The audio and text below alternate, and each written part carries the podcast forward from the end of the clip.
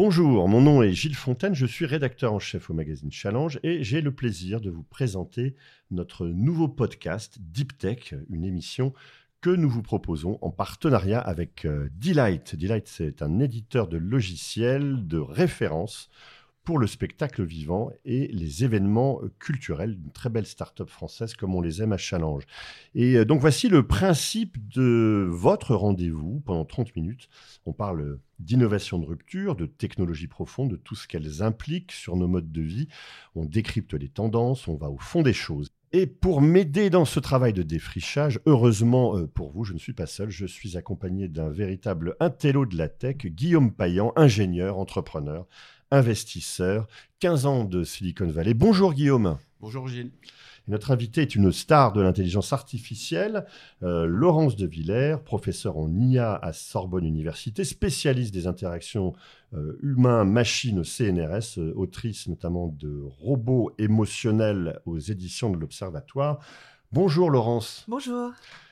Guillaume, de quoi allons-nous parler aujourd'hui? Alors Gilles, aujourd'hui nous allons parler d'intelligence artificielle. Euh, notamment des idées fausses les plus communes qui sont répandues euh, sur l'IA. Euh, on a la chance d'accueillir une personne qui non seulement comprend l'intelligence mais la conçoit. Donc on va pouvoir essayer de, s'appuyer sur ses connaissances. Et puis à partir de là, ben, où est-ce que nous allons aller en fait? Quel est le futur? Eh bien c'est très clair Guillaume. Deep Tech, c'est parti. Deep Tech, Deep Tech, Deep Tech. Le podcast au cœur de l'actualité technologique. Bonjour Laurence. Bonjour. Alors, pour commencer, quelles sont les idées fausses les plus communes que les gens se font quand ils parlent d'intelligence artificielle? Alors je dirais que souvent on entend euh, les mêmes chansonnettes. La première étant que la machine est intelligente, voire plus intelligente que l'humain, qu'elle a une conscience. Et la deuxième chose que j'entends beaucoup, c'est le grand remplacement. Donc d'humains euh, dans des métiers par des machines suffisamment intelligentes pour les remplacer.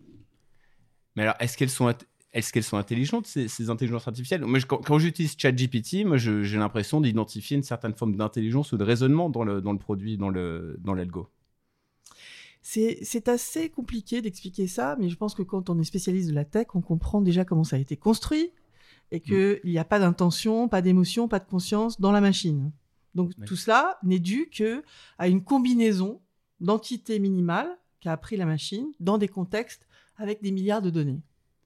Donc, elle reconstruit à partir de puzzles des informations et elle peut produire des hallucinations comme elle peut produire des choses qui ont vraiment du sens pour nous. Au milieu de tout ça, on parle d'émergence d'intelligence. Et je crois que là, on fantasme, on projette sur la machine de temps en temps des droits moraux, de l'affectif et des connaissances. Or, elle fait vraiment de la ratatouille avec des mmh. informations en ayant perdu toutes les sources et finalement en reconstruisant des bouts vraisemblables au milieu de bouts invraisemblables, avec une certaine créativité, du folklore, et si le prompt que vous donnez, c'est par exemple les vaches pondent des œufs, elle va broder. Oui. Mais, mais là, en fait, on parle de deux choses différentes. Donc, il y a une partie qui est le raisonnement et l'autre partie qui est la connaissance. Et c'est-à-dire que sur les, sur les hallucinations, on va dire, la, la, connaissance va être inventée, un petit peu comme en fait un humain pourrait inventer des choses. C'est-à-dire que moi, on va me donner, par exemple, si on me demande une, date historique, soit on me l'a communiqué dans le passé et je la connais, j'y réponds, soit on m'a communiqué une mauvaise date et donc je peux donner une fausse réponse, soit s'il faut absolument que je réponde et que je ne sais pas, je vais peut-être inventer quelque chose. En fait, la machine fait la même chose, mais le raisonnement, lui, il est bien là, c'est bien intelligent ce raisonnement. Non, c'est justement, ce n'est pas du raisonnement. Elle fait une sorte de chose qui représente cela, mais c'est un peu comme la chambre chinoise de Searle, c'est-à-dire c'est la surface. Il n'y a pas de raisonnement parce qu'il n'y a pas d'éducation derrière, il n'y a pas de connaissances historiques, il n'y a pas de connaissances spatiales.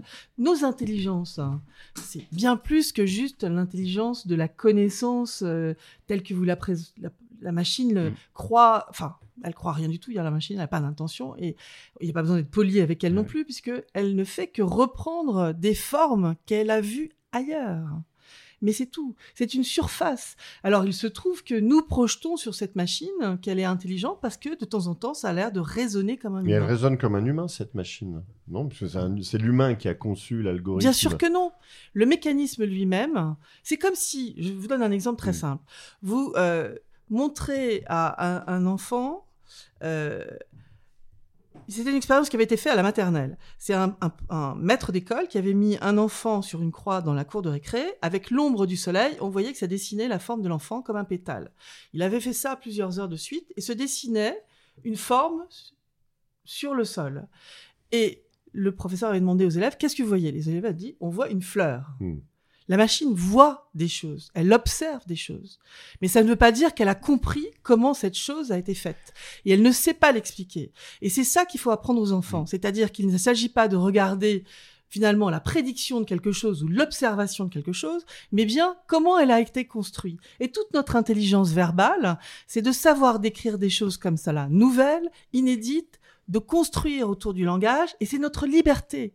Et ces machines qui prétendent avoir un raisonnement et qui ne font que finalement du hasard, parce qu'il y a énormément de hasard dans cette, euh, ce puzzle qui est reconstruit par la machine, cette production, fait que euh, on ne peut pas dire qu'elle raisonne. Mais je vais dans un sens complètement Mhm. aussi d'intérêt pour ces systèmes parce qu'elles peuvent nous révéler des choses qu'on n'a pas vues. Et en cela, si on a une intelligence suffisamment élevée pour démystifier, pas avoir peur de ces objets, on peut en tirer un maximum d'informations. Et je pense que demain, ça va être fulgurant. Donc elles seront de plus en plus dites intelligentes, Mhm. mais pas au sens où elles raisonnent. Alors moi, ce que je trouve particulièrement intéressant ici, c'est que j'ai l'impression qu'il y a deux écoles de pensée en fait. Il y a une école de pensée qui est plutôt théorique, qu'on retrouve en France, alors qu'on retrouve chez vous, qu'on retrouve chez Yann Lequin par exemple, et qui, qui voit, qui commence par une définition de, de, l'intelligence euh, théorique et qui après nous explique que comme l'intelligence théorique est définie d'une certaine manière, les machines ne reproduisent pas ça, donc elles ne sont pas intelligentes. Et après, il y, a une, y a une vision qui est plutôt anglo-saxonne, qui est incarnée par des gens comme euh, par exemple Geoffrey Hinton, euh, qui eux voient... euh, alors, Geoffrey Hinton, c'est un des parrains des concepteurs de, de l'IA, euh, qui notamment a gagné le, le prix Turing avec, euh, avec euh, Joshua et Yann Lequin, Exactement. les trois. Et, et alors, eux, ils ont une approche qui est plutôt empirique et ils disent, bah, en fonction en fait, des résultats que nous donne, que nous donne ChatGPT ou les IA, on, on décèle une forme d'intelligence. D'ailleurs, il explique bien, Hinton, il dit, il faut être très intelligent pour prédire le mot, suivant, le mot suivant avec grande précision. C'est cette idée que là, Arrêtez votre téléphone qui prédit le mot suivant en trouvant la terminaison, il n'est pas très intelligent. Alors, c'est intéressant parce que nos, auditeurs n'ont pas, ont pas pu voir, évidemment, mais quand, vous, quand, Guillaume a dit euh, Yann Lequin et Laurence de Villers euh, dans la même phrase, euh, Laurence, ça fait non, non, non, non, la tête. Donc, ça veut dire quoi, euh, Laurence? Non, non, mais j'admire beaucoup Yann Lequin Ouais, pour beaucoup de choses qu'il a fait, mais je ne suis pas totalement aligné sur ce qu'il veut faire, Voilà. parce que lui, il dit un truc que je trouve intéressant, c'est que effectivement, ces machines n'existant pas dans notre monde, elles apprennent sur du livre, elles apprennent sur du numérique, euh, qui n'est pas dans le 3D, dans l'impression euh, Hmm. de le spatial, euh, temporel. Et donc, elles apprennent pas du tout la même chose que les humains apprennent par le toucher. hein. Les enfants, ils touchent, ils manipulent, ils sont en 3D. Et il dit qu'il faut donc faire des machines qui seront capables d'apprendre en interaction dans le monde réel dans lequel nous sommes Mhm. avec des émotions. Ouais, Et c'est là des mon émotions. sujet de- étant la modélisation des émotions qui est extrêmement simpliste dans ces machines. Hmm. Je dis attention, non seulement on anthropomorphise déjà ces machines Hmm. rien que parce qu'elles parlent, alors le jour où elles vont apprendre avec un soi-disant corps euh, techno euh, qui a des capteurs en dessous et qui est juste de la simulation d'une espèce d'homéostasie et de douleur peut-être ou de satisfaction, on va aller très loin dans la projection sur ces machines. Ce qui est faux, c'est à nouveau fake.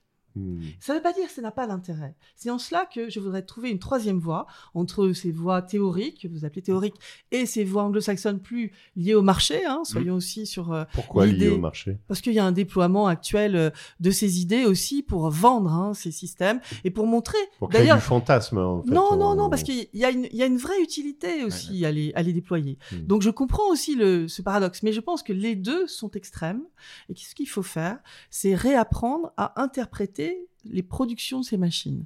Et c'est pas seulement en regardant la surface des mots que il faut aller. Il faut aller sur la construction de ce qui est dit. Quand euh, vous, vous êtes journaliste, vous n'allez pas prendre juste la production de quelqu'un en disant euh, voilà j'adhère à tout ça. Vous avez besoin de sources, vous avez besoin de savoir quelles Mhm. sont les références. Donc c'est un outil assez magique pour produire, mais qui perd toutes ces références. Donc il faut faire attention à la façon dont ces mots sont entremêlés, et il faut surtout que ce savoir-faire, qui est notre liberté, le verbe, Mhm. le fait d'exprimer nos idéologies, d'exprimer politiquement, c'est un Mhm. pouvoir énorme la parole. Il faut qu'on le garde. Il faut pas qu'on pense que la machine raisonne comme un humain. Elle n'est pas du tout à ce niveau-là, ce qui n'empêche qu'elle sort des choses intéressantes. Oui, non, mais euh, c'est exactement en fait ce que dit le, le, le cofondateur d'OpenAI. Euh, il y a euh, Pas facile à dire. hein, Ouais. Vas-y. Sutskever, euh, Voilà. Sutskever, qui, qui, lui en fait nous explique que lorsque nous entraînons un grand réseau neuronal pour prédire avec précision le mot suivant dans, dans de nombreux textes différents issus d'Internet, l'IA apprend un modèle du monde, un Mm. modèle, une représentation du monde. Non, ce n'est pas une représentation du monde puisqu'elle ne vit pas dans le monde. Elle, d'ailleurs, elle vit pas, tout simplement, mais elle n'est pas intégrée dans le monde.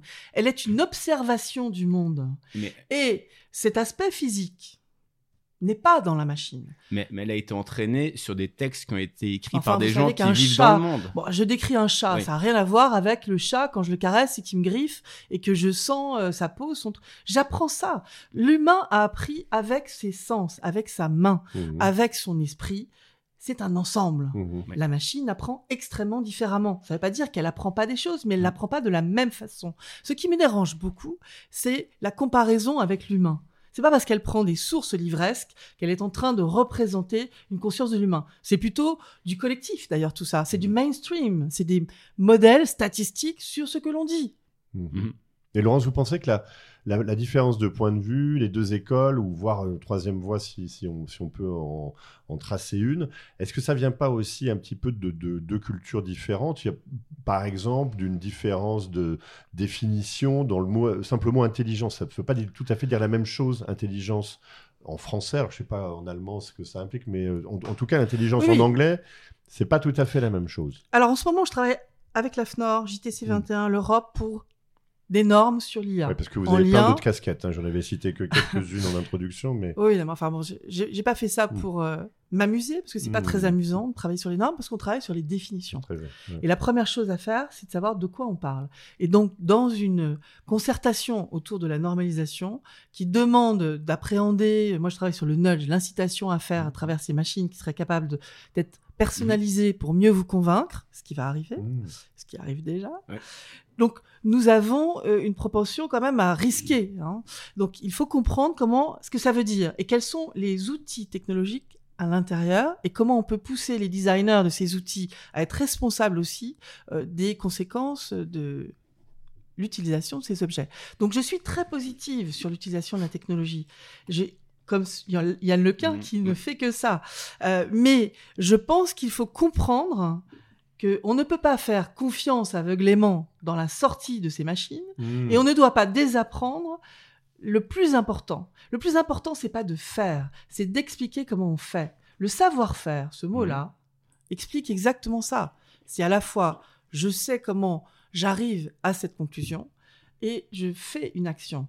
Je ne peux pas demander à une machine de me remplacer pour ça. Maintenant, je peux l'utiliser parce que mon cerveau n'est pas assez fort Mhm. pour avoir une Ouais. idée de toute la foultitude d'informations que je peux utiliser. Prenons la santé, le fait d'intégrer ça dans le contexte naturel de, de la personne, le biotope dans lequel elle vit, etc., va nous amener à comprendre mieux les raisons de certains virus, le déploiement euh, de telles maladies. Et là, on pourra mieux soigner parce qu'on aura cette connaissance située, parce Mmh. que ces informations-là seront disponibles. Et notre cerveau peut pas les intégrer et ne peut pas calculer à la vitesse des machines. C'est ça qu'il faut aller chercher chez elles, en prétendant pas que c'est supérieur à l'humain. Ce n'est pas humain, c'est inhumain même. même si ça utilise des traces de nous. Et de Mhm. temps en temps, ça a l'air de nous ressembler. Mais là aussi, il y a un certain fantasme et projection de l'humain. Je pense qu'on a tout intérêt à vraiment différencier les deux pour les utiliser avec confiance, au maximum des possibilités que ça apporte, sans confusion. Mais parce qu'on lui a appris finalement à, à imiter ce- cette. Mais non, euh, c'est pas l'imitation. Ou à, ou à mentir. L'IA a une acuité que je n'ai pas en perception. Je n'entends pas les infrasons et les ultrasons, la machine les entend. Je ne vois pas les pixels d'une image radio avec des embryons, enfin avec des, Mmh. du cancer Mhm. potentiel ou pas, je ne vois pas ça. Je vois autre chose parce que mon œil est agile et qu'il a été éduqué à voir des formes préconçues. D'accord?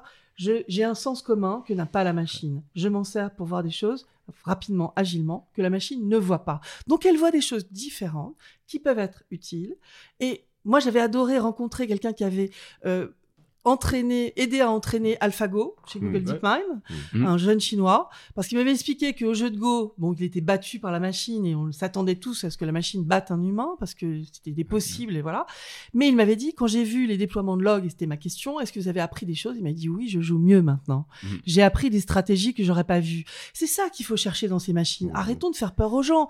Il s'agit pas de dire que c'est mieux que l'humain euh, et super intelligent. Et je suis désolée, je suis tout à fait contre les sorties d'OpenAI Mhm. qui mystifie et fait fantasmer et attise la peur là-dessus. Moi, j'ai l'impression qu'il faut revenir à quelque chose de plus rationnel. Alors, il fait ça pour vendre, très bien, ça a marché, ça marche. Mais il est important de se dire que ces machines sont exceptionnelles pour plein de choses. On va sûrement apprendre plein de choses sur nous. Et c'est ça l'intérêt. Mais en même temps, on peut pas blouser les gens et dire que euh, la machine résonne. Mais alors, alors si, si, si, c'est si, c'est pas, si ça résonne pas comme un humain, en fait, en quoi, en quoi c'est dangereux? Pourquoi il faut normer? Pourquoi il faut réguler? Pourquoi si, si- Mais parce qu'il n'y a pas de conscience dans cette machine. Donc elle est capable de vous faire n'importe quoi. Mm. Quand vous élaborez un discours, vous avez des opinions. Vous êtes responsable de ce que vous dites. Mm. La machine, un, n'a pas d'opinion, n'a pas de vécu, n'a pas d'histoire, n'a pas d'intention. Elle prend la majeure de partout. Mhm. Si vous prenez les majeures de partout en ce moment, regardez un petit peu ce que fait, ça fait comme genre de personnage. C'est multiforme, ça représente les mainstream, comme je disais. Mhm. Donc si la Terre est plate, et on voit que ça amplifie beaucoup, Mm. parce que sept fois plus de gens vont retweeter des, aspects négatifs comme le platisme ou d'autres euh, idées préconçues et de, voilà, de, de base qui passent partout dans les réseaux, vous allez amplifier tout ça, vous faites du mainstream, vous faites des stats là-dessus, c'est ça la pensée Ouais, C'est et- ça la pensée de et demain D'ailleurs, euh, je crois que IBM, Microsoft, Google ont eu de sérieux problèmes il y a quelques années avec une IA Avec taille de Microsoft. qui faisait n'importe quoi, qui Eh ben, n'importe quoi. À la Ouais. fin, elle disait Ouais. Hitler, quoi. Ouais, elle ouais. avait appris Mm. ça parce qu'elle avait été hackée aussi par des gens qui avaient fait exprès de faire monter ce langage. Mais il est clair que nous sommes devant des objets statistiques qui, certes, font des choses assez exceptionnelles, mais ont cette propension d'apprendre tout et n'importe Mm. quoi. Et du coup, sans aucune contrainte. Et c'est là où il faut mettre des règles. Et donc, pas, pas vraiment, de, pour vous, c'est pas une révolution, enfin, cette, cette IA générale qu'on présente comme une technologie de rupture, Mais si, une, c'est une révolution technologique. C'est une disruption parce que c'est un outil d'abord que tout le monde a eu dans les mains. Donc ça, c'est une première disruption sociale. hein. Hmm. Jusque-là, on ne se rendait pas compte de la, du pouvoir de ces machines. Le deuxième point, c'est une vraie révolution potentielle. C'est-à-dire que si on est suffisamment intelligent pour l'utiliser et responsable, c'est-à-dire qu'on sera responsable du résultat, et c'est pas la machine qui sera jamais responsable, on peut l'utiliser pour apprendre mieux à gérer euh, l'énergie, à gérer la santé, à gérer tout un tas de situations. Donc, avec des outils qui font de l'aide à la décision, des outils qui font de la reconnaissance des formes et qui font de la génération. Mais si on prétend s'aligner sur ces idées fantasmagoriques de la machine pense ou la machine raisonne, non, c'est pas parce qu'elle a des similitudes. C'est tout à fait instable d'ailleurs. Les Mhm. grands chercheurs qui travaillent sur ces gros modèles et qui utilisent des, bases de données de plus en plus grandes montrent qu'il y a des régimes en haute fréquence de données qui sont instables. Mhm. Donc elle peut désapprendre et Ah apprendre. ouais. Voilà. Donc vous faites de le, comme moi, vous avez fait la rétropropagation du gradient, l'optimisation des poids. On sait très bien qu'il y a des moments où on est dans un minima local, d'autres Ouais. moments où on grimpe, et c'est ce qui se passe. Hmm. Donc même si ça paraît extrêmement brillant, la façon dont elle se comporte de temps en temps, hop, on peut repasser sur une hallucination. Mm. Donc voilà, il faut apprendre comment c'est fait et décrypter et savoir faire Mm. sans laisser cette chose à la machine, ce, pouvoir à la machine. Alors, tr- euh, très bien. Une question. Alors, vous, êtes revenu, vous nous avez parlé en fait de, de- d'OpenAI et de la, de la démarche commerciale qu'ils ont. Vous êtes contre, un peu contre cette démarche-là. Il y a une autre, une autre approche aujourd'hui qui, qui prend, qui a le vent en poupe, c'est l'open source. Énormément en fait de, chercheurs, de même d'institutions publient des algorithmes en open source. Euh, alors là, justement, l'idée de dire on va personnaliser certains algos pour mieux convaincre les gens, pour les manipuler. Comment, comment, euh, comment on arrive à- alors protéger, c'est un mot qui fait toujours un peu peur, mais comment on arrive à normaliser ça, comment on arrive à réguler le type d'algo qui est mis à disposition en open source pour que euh, on reste dans un environnement où euh, il y a, on ne nous raconte pas n'importe quoi, où on n'est pas manipulé en permanence, où les fake news se diffusent pas, où on on m'influence pas sur la façon dont je dois voter aux prochaines élections présidentielles, voilà. Alors l'op- l'open science, c'est extrêmement utile. Parce que tout le monde a- arrive à plus comprendre de quoi il est Mhm. question, on partage les ressources. Maintenant, il y a des choses différentes. Dans l'open science, vous mettez aussi les gros modèles, les LLM Euh, certains, je mets Lama 2 par exemple. D'accord, vous mettez pas n'importe lesquels? Non, pas tous. Bon, donc on est d'accord. Il faut faire attention à comment ils sont construits, à Mhm. partir de quelles données, etc. Donc je pense que il serait assez sain pour moi devant ces modèles qui ont des capacités euh, qui sont pas des aspirateurs. Ouais, hein, ouais. on est d'accord. C'est Mhm. des capacités plus plus, Mhm. c'est-à-dire de modifier nos comportements, qui ont une action, une rétroaction sur nous. Euh, il sera assez intéressant d'avoir, lorsqu'on les produit sur Internet en open science, Mhm. une euh, notice d'utilisation, un peu comme on fait avec des médicaments, Mhm. qui nous dit ça marche à tant de pourcents sur telle base de données connue. Ça, voilà les bases de données utilisées à l'intérieur. euh, voilà les gens qui les réutilisent.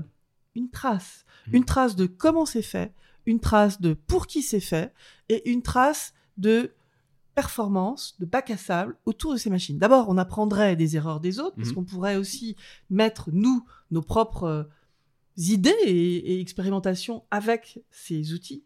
Et je pense que la mutualisation, finalement, des expérimentations de ces différents outils en open science pourrait nous apporter beaucoup. Or, je la vois un peu à travers les discours, euh, les chats des gens qui les utilisent, mais pas assez valorisée.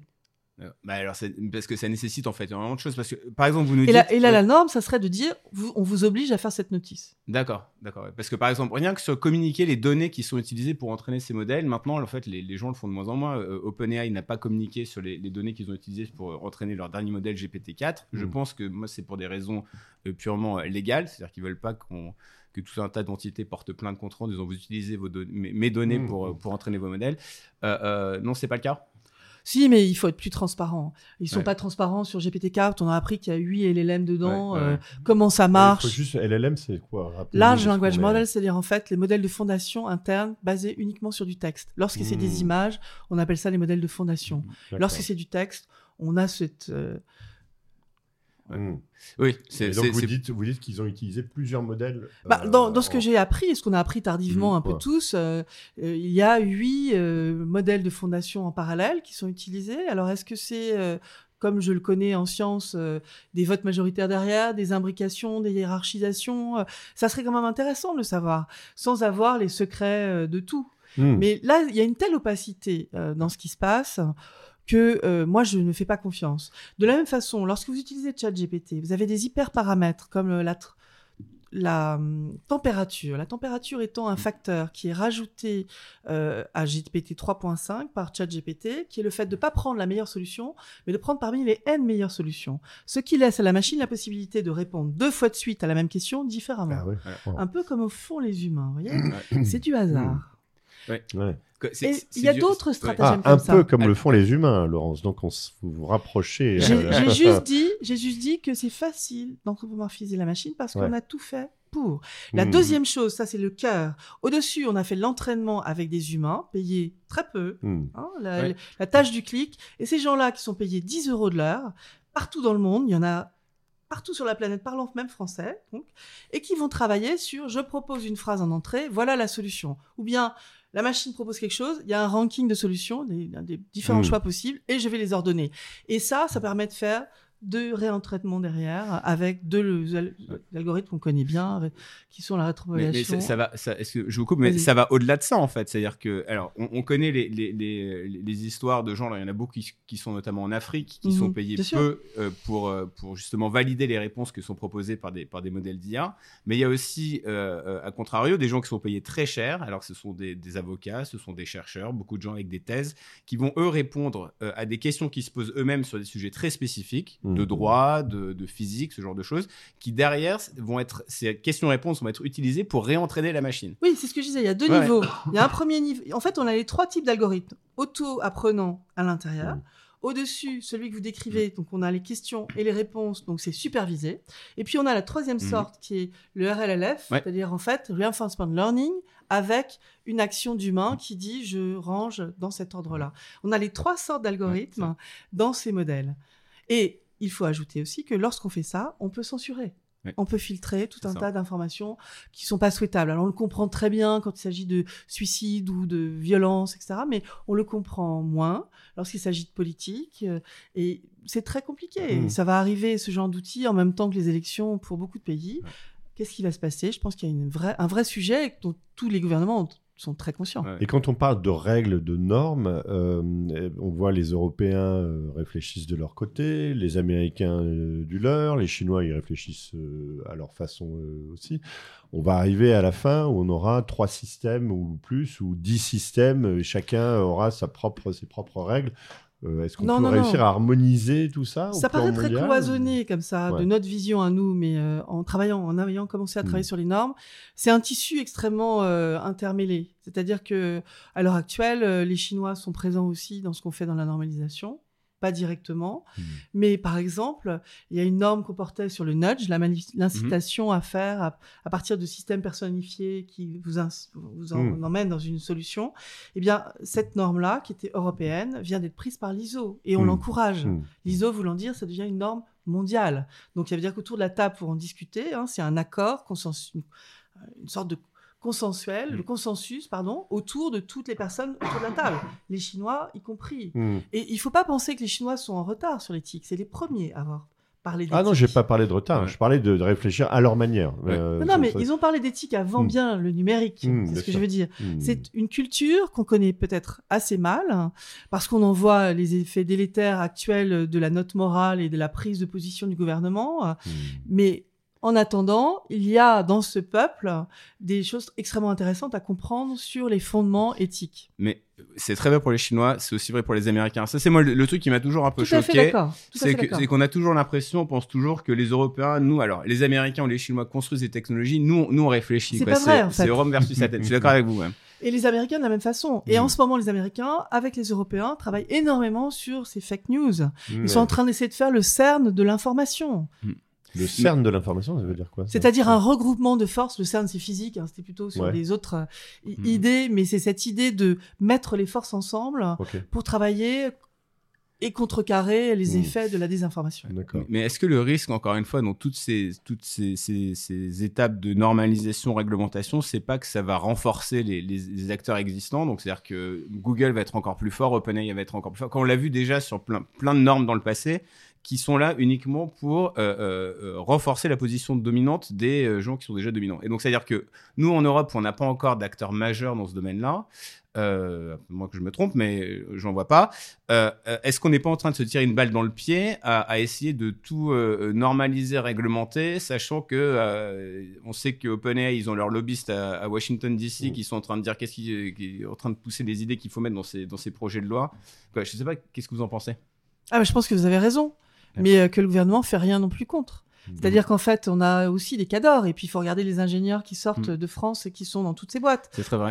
Unit Face, ils sont maintenant euh, américains et français. Mhm. On a Light On qui est en train de monter. On a des gens qui sont en train de monter. On se dit la Startup Nation. Et en fait, c'est de la poudre aux yeux, tout ça. Ouais. Puisqu'en fait, on les suit pas à haut régime. C'est-à-dire dès qu'il faut investir euh, à, euh, personne. Hmm. 300 millions au- au-delà, euh, ce sont des Chinois ou des Américains qui investissent. Mhm. Donc je crois que le vrai sujet, c'est l'investissement profond. Alors comment font les Américains et comment font euh, les Chinois? Ils ont d'autres stratégies sur les fonds de pension, sur d'autres choses. Il Ouais. faudrait quand même creuser. Et Mm. ça, c'est au niveau de l'économie qu'il faut renvoyer la balle et faire que l'Europe en, en entier soit capable de mettre cette force monétaire pour faire monter des cadors.